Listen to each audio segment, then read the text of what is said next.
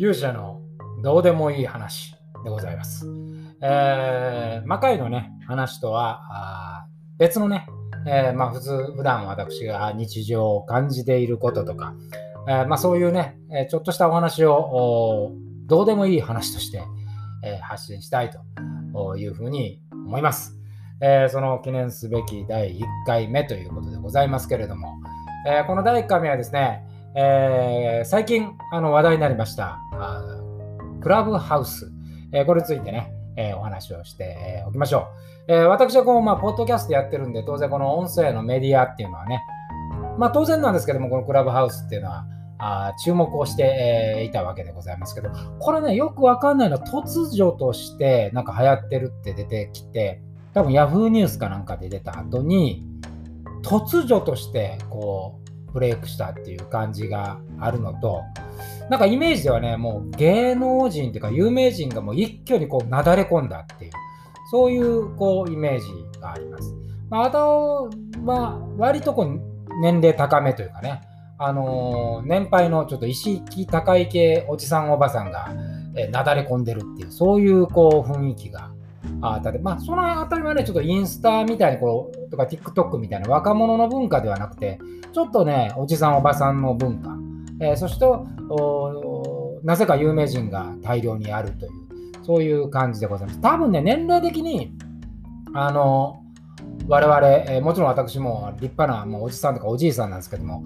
我々世代はやっぱりラジオで育った経験が多いんで、まあ、ちょっとそのラジオに対するノスタルジーみたいなのが、このクラブハウスにはあるんじゃないかなというふうに思います。私も、あの、まあ、一応ね、えー、どんなものかは知らなきゃいけないんで、全く配信とかやってませんけれども、一応あの招待されたんで、えー、入ってみてですね、ま、いくつか、あの、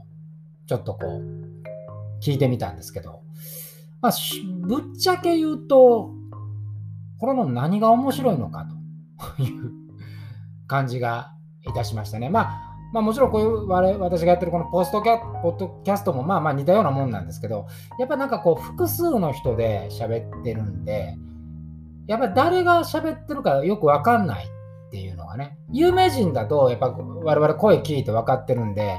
有名人ならね、こう、その話聞いてても面白いとは思うんですけれど、まあ、それにしても、じゃあ YouTube と何が違うのかみたいなところもちょっとよくわかんないですし。で、まあ映像がないからね、やっぱちょっとながら聞きするにも、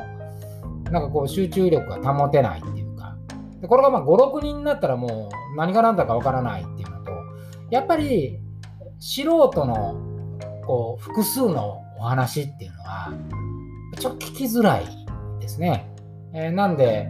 もう、で、あとね、クラブハウスでもめちゃめちゃ通知が来るんですよ。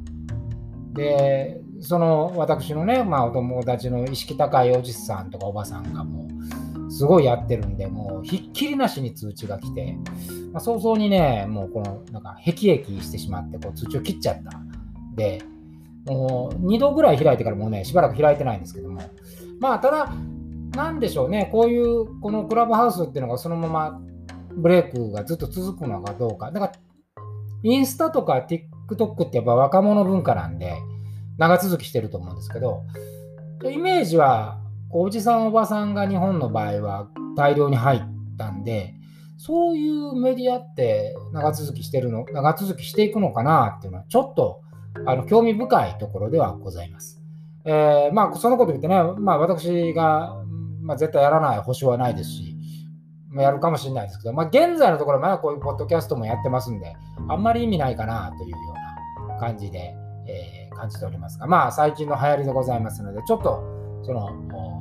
クラブハウスについてお話をさせていただきました。まあね、これ聞いていただいてる人で、えー、すごい大好きでやってるよっていう人がいたら、まあ、それ、あの、ちょっと、まあ、あくまでもね、これ私の私的な意見なので、まあ、聞き流していただければというふうに思っております。まあなんか、こんな感じで、ちょっとね、魔界のことと